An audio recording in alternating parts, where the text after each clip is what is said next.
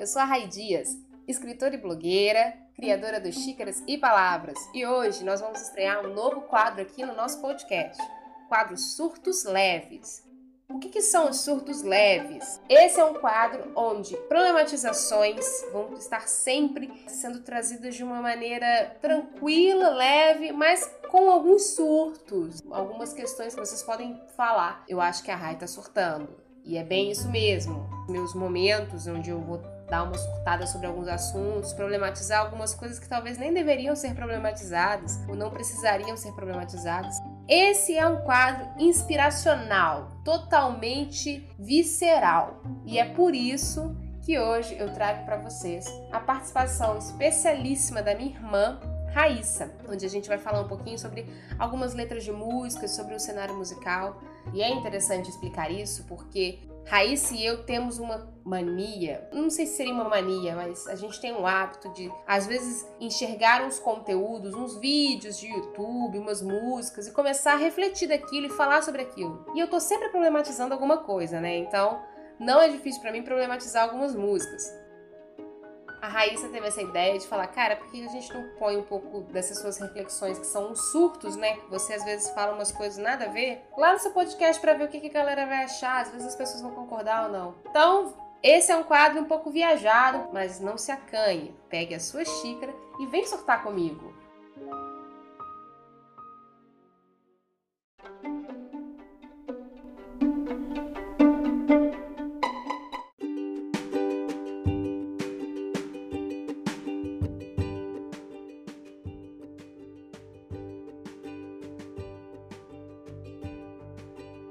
Hoje nós vamos fazer algumas problemáticas de algumas das músicas de Elana, que eu não conheço, que eu nunca ouvi, mas a Raíssa gosta, então ela vai trazer.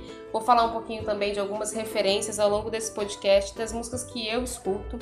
Antes então de começar, vamos dar as boas-vindas para essa que aqui hoje se apresenta, Raíssa.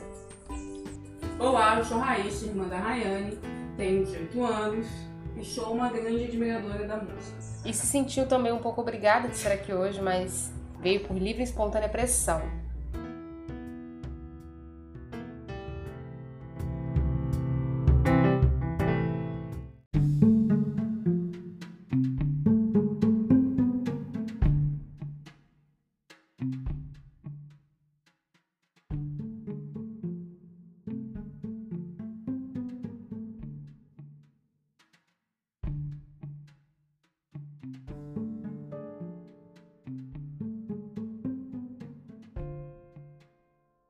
É clichê, mas a, batidinha é muito da hora, velho, muito embaixo. É aquilo que a gente já tava falando aquele dia, né? De colocar as letras com batidinhas que ficam na cabeça e aí você não consegue é, parar de cantar a música.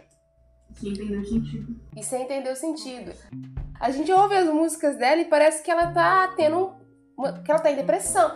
Gente, é a leva do, desses cantores que cantam umas músicas é, eu acho até que se enquadra no folk, né, brasileiro. Não sei se eu posso dizer isso, porque é um pop. Eu acho que são estilos que não são muito tão definidos assim, não.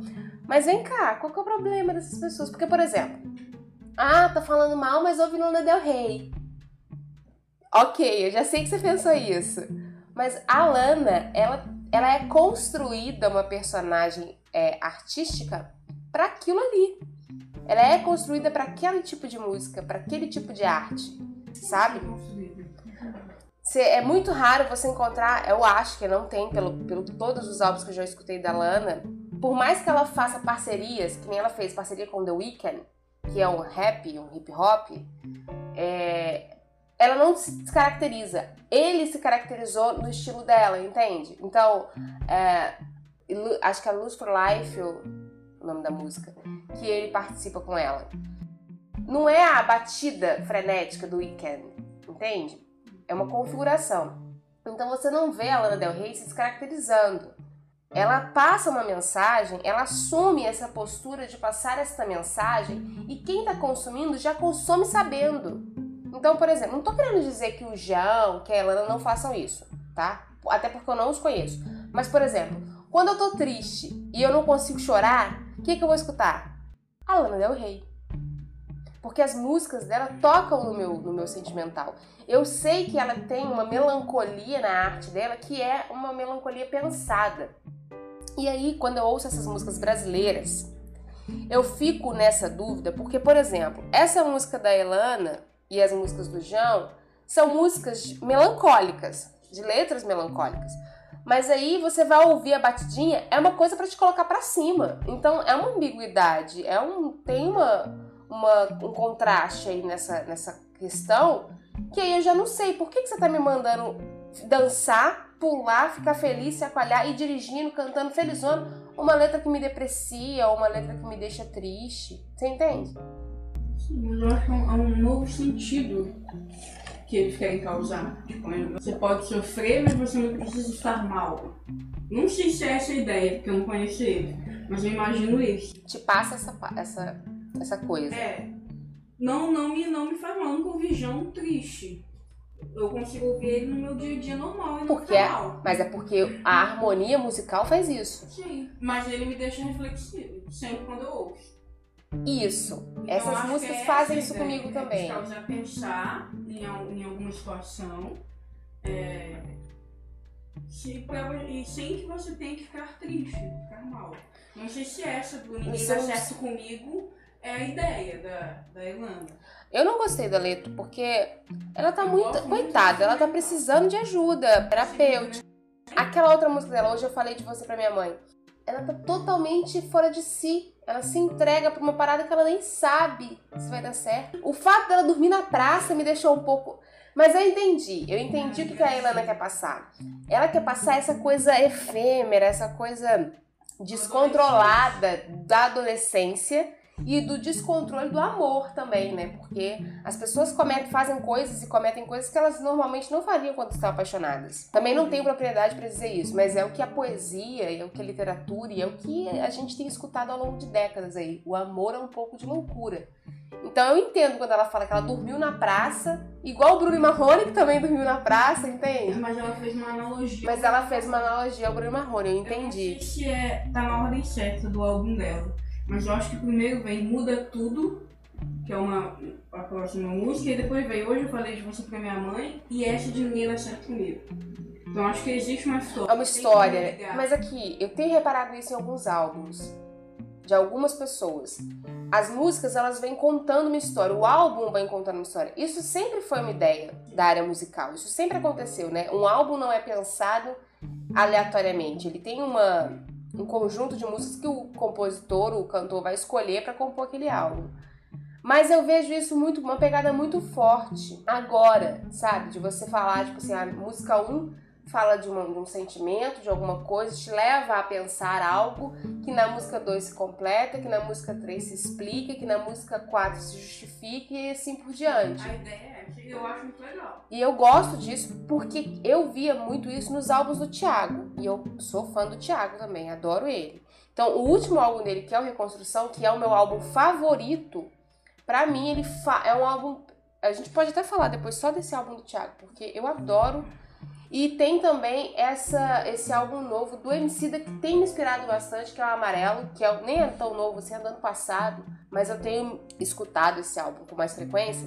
E depois de ver o, pro, o podcast do Emicida, que é o Amarelo Prisma, onde ele fala o porquê que ele construiu o amarelo, qual foi a historicidade do, da construção, da ideia, das escolhas, enfim, ele fala dele, né, dessa experiência. E eu fiquei totalmente encantada com a construção do álbum depois que eu ouvi o podcast, porque a gente já espera grandes coisas do MC, mas foi muito legal ver ele fazer esse movimento de abrir o peito e falar, olha, porque pode ser que você não entenda o que eu tô dizendo no, na música, nos meus álbuns, no meu álbum, mas deixa eu te mostrar, porque eu quero te dizer que caminho eu percorri para chegar até ele. E eu achei isso incrível. Porque às vezes a gente até não compreende o que, que o, o cantor ou a cantora quis fazer com aquilo. Acontece muito isso comigo nas músicas brasileiras, esse cunho mais melancólico, sabe? Porque eu gosto de música melancólica, eu gosto de ouvir melancolia, eu gosto de ler melancolia. Tem essa coisa. Eu não sei porque quando é internacional me configura um terreno muito mais natural. Do que pro Brasil. Eu acho que é por, por essa ideia da gente ser um povo alegre, divertido, das nossas músicas sempre terem é, muita muito alto astral, né? O pop brasileiro ser um pop muito alto astral. Essa pegada melancólica, para mim, é um terreno que está se configurando agora, não muito natural. Mas olha que loucura. A gente, né, nós duas fomos criadas ouvindo músicas antigas da década de 50, 40, enfim, décadas que a gente nem sonhava ainda em ser embrião, mas são músicas muito melancólicas e que inclusive são parte do porquê que eu gosto de melancolia artística. Porque a gente escutava Dalva de Oliveira, porque a gente escutava Maísa, porque a gente escutava Bolero de Nelson Gonçalves, enfim, todos esses CDs que a gente tem aqui em casa que falam, falam muito dessa configuração. E que em determinado momento perderam espaço na música no cenário brasileiro porque a geração mudou e foi se reconfigurando. E aí parece que é um retrocesso, né? Aquele retrocesso que a história sempre faz. Agora a gente volta um pouco nisso e é um novo. Ó, vou até colocar aqui dentro desse rótulo, mas é um rótulo que eu tô colocando que é meu. É um novo bolero. Sabe? É um bolerinho. Sem aquela coisa da música bolero, da harmonia, da, da, da construção dos acordes e da, da métrica do bolero, mas o sentimento é o bolerinho. Não sei, sabe? É, é uma referência, é uma analogia que eu faço. Não, não tô falando só da letra, tô falando das, do sentimento. Do... Porque quando você escuta um bolero, você fica naquela história. Você é levado pela história que a música canta. Você sente isso? Eu sinto isso quando eu escuto um bolero. A melancolia. Eu choro às vezes escutando umas músicas de bolero. Porque eu consigo levar. Ó, sem levar pra memória afetiva, mas deixa eu tentar pensar em aqui que me faz chorar. É, naquela mesa, naquela mesa ele sentava sempre e me dizia sempre o que é viver em paz. Naquela mesa ele contava histórias que hoje na memória eu guardo e sei de cor. Agora resta uma mesa na sala e hoje ninguém mais fala do seu bandolim. Naquela mesa tá faltando ele e a saudade dele está doendo em mim. É uma música que o Nelson canta que é um samba canção fala da perda do pai, porque naquela mesa estava ele e alguém que o ensinou. Nem sei se é o pai, porque não diz a palavra pai. Só diz que ele perdeu aquele que ensinou a ele muitas coisas da vida. E aí eu não consigo ouvir essa música e não refletir, não ser levada pela, pela, pela letra, pela, pela música, pelo sentimento que ela traz. Então, por isso que eu acho que essas novas músicas, elas têm um pouco disso. Ana Vitória, Tiago York, agora a Elana, que eu não conhecia, eu acho que ela tá tentando fazer esse movimento. O João, é, a Gadu tinha muito isso também. Quando eu lembro da música dela, da Dana Sila, essa, essa música ela é toda sentimental e te leva para um sentimento de familiaridade, que eu não sei se é o que ela queria passar mas é uma música que, pra mim, ela tem uma melancolia, mas tem, um, tem uma, uma batidinha ali que fica nessa. que não é a ideia da letra de fazer ficar triste. Mas você tem um sentimento ali que é efêmero. Tem, tem, a música tem isso, entende? Do sentimento falar através dela. Só que o que eu tô querendo dizer aqui com esse rolê todo é que o pop brasileiro não tinha isso.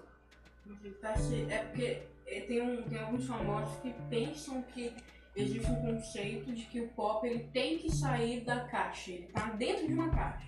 Então ele tem que expandir, ele tem que sair com novas, é, com novos jeitos. Então, tanto que tem cantor que tenta ser um pouco gótico, que tenta trazer esse sentimento de um emo gótico, outros nem tanto, outros são mais sofridos. Então acho que tem vários caminhos que eles estão tentando abrir. Não, mas eu não tô falando que isso é negativo, não. tô falando que isso é legal, isso é positivo. Mas é porque vão, vão você não vai saber, Raíssa, porque você nasceu em final da década de 90, você já nasceu em 2001. Mas eu lembro da minha infância de músicas brasileiras, e axé principalmente, de letras sem o menor sentido, em que a gente dançava, requebrava e fazia farra, com umas letras nada a ver, igual o Tchan. Eu, criança, dançava o Tchan e hoje eu olho para as letras do Tchan, tem uma, um duplo sentido em muitas das letras ali, sabe? Eu observo da minha infância essas músicas pop, né? as músicas do axé, principalmente, que eu fico assim, cara, não fazia mesmo. Pra que que. O que que essa letra tá falando? Não sei o que, que ela tá falando, mas a música é boa, então eu vou lançar. Pá, pá, pá, pá, pá, pá, pá, pá. Agora é o contrário, agora é tipo assim, nossa, essa letra tá falando muita coisa. E você quer que eu dance no meio disso tudo? Não dá, eu tenho que sentar, eu tenho que pegar um vinho, eu tenho que refletir, porque você tá me dizendo muita coisa. Você tá entendendo o que, que eu tô querendo dizer? Mas teve um amadurecimento em questão de composição, né? Uma, uma composição da escrita, uma composição do, da própria música, sabe? É uma coisa do. O pop do Brasil vai entrar no que é o pop do lá fora, na configuração da música, da harmonia, da métrica, do compasso, sei lá, dessas paradas mais voltadas para a especificidade da música, mas vai manter a originalidade brasileira que lá fora a música brasileira tem. A música brasileira lá fora, ela é muito conhecida pela sua grandeza. E aí a gente tem um vácuo, eu encaro isso como um vácuo, né? Da década de 90. Não vou colocar a década de 90, vou colocar dos anos 2000 para cá, em alguns aspectos, tem alguns, algumas lacunas. Então, essa lacuna da composição eu sentia muita falta. Não estou falando mal da música, mas como eu cresci escutando músicas de referência, bossa nova, MPB, rock é, brasileiro inicial, bolero, aí vamos mais para trás, bolero, seresta, samba, samba canção. Eu sempre tive referências musicais muito ricas. E aí eu olhava para pro panorama assim das músicas do Brasil e ficava, cara, eu não gosto das músicas da minha geração, eu prefiro as músicas das gerações antigas. Mas aí eu foi, foi acontecendo de nascerem novos artistas no, no cenário musical que de alguma forma falavam comigo de um, de um jeito legal. E aí eu comecei também a ver que eu. Ah, uma bobeira isso de falar que a música é ruim, sabe? Tipo, a música é música, então vamos ser ecléticos. Eu comecei a ser eclética também. Eu tirei o preconceito que eu tinha com o funk, por exemplo, que eu, era, eu tinha muito preconceito com o funk. Aí quando eu comecei a entender o funk como um movimento social e ligado a uma história de abusos de minorias e de, e de segregação, eu comecei a, a ter um outro olhar pro funk. Você não vai me ver dançando funk. Você não vai me ver abrindo uma playlist de funk para escutar, porque não faz parte do meu eu. Mas eu já não tenho mais aquele olhar que eu tinha para esse movimento, entende? Fui buscar um pouco da história do funk também e fui entender as bases do funk. Mas o que eu tô querendo dizer é que eu enxergava que estava faltando um resgate cultural essencial do que era a música do Brasil, porque o brasileiro Brasileiro não, porque eu aprendi com o Emicida também essa semana uma coisa que eu vou confirmar depois. Eu não falo mais a palavra brasileiro, eu falo brasiliano. Depois eu vou te explicar o porquê dessa de não falar mais. É, né? Você ouviu? É, eu achei muito sensacional. Não falo mais. Mas o brasiliano, ele tem uma história de criação musical muito rica. E a gente não tinha isso há algum tempo, a gente não via isso há algum tempo. E eu tô vendo agora com essa nova geração, que é a sua geração, que é a geração desse pessoal que tá fazendo é, umas músicas mais poéticas e tentando compor isso num cenário pop. Então eu acho que existem dois movimentos, né? O movimento da galera que quer resgatar a composição brasileira como uma composição, sim, ricamente falando na letra, na poesia, na, na, na no sentimento mas também o movimento do nós não vamos deixar de ter o espaço que nós conquistamos agora com o pop por causa disso. Eu quero expandir, eu quero que a caixa se abra e, as, e essas referências circulem. Eu acho isso fantástico, fantástico.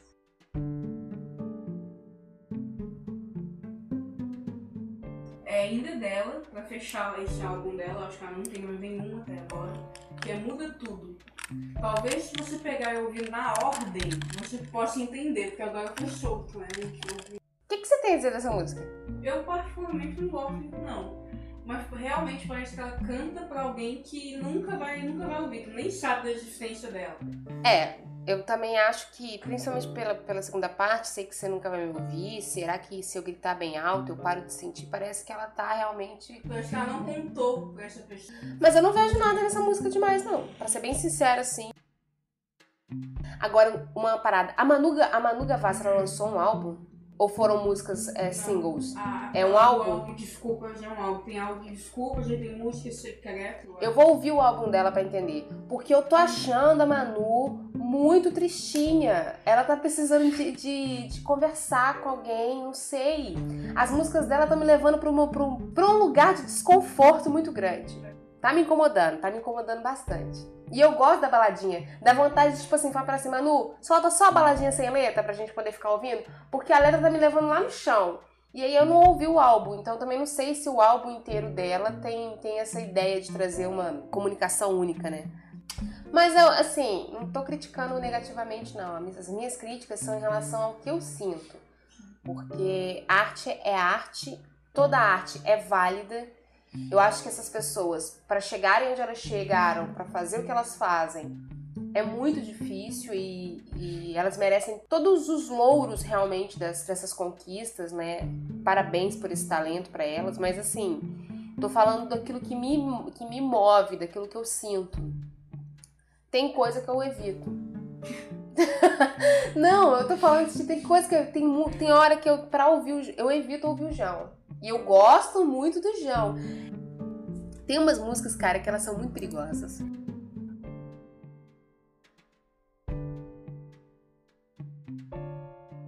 É isso, quero agradecer, Raíssa, muito obrigada por você ter participado ainda aqui por livre e espontânea pressão do meu podcast hoje. Espero que você tenha gostado de participar e queira voltar para né, outros quadros. Bom, foi isso, pessoal. Eu espero que vocês tenham gostado desse surto leve de hoje. E em breve nós iremos falar um pouco mais sobre outras problematizações, musicais ou não. Muito obrigada por ter ouvido esse podcast até aqui. Nós nos vemos num próximo surto leve ou em qualquer outro quadro deste podcast. Bye bye!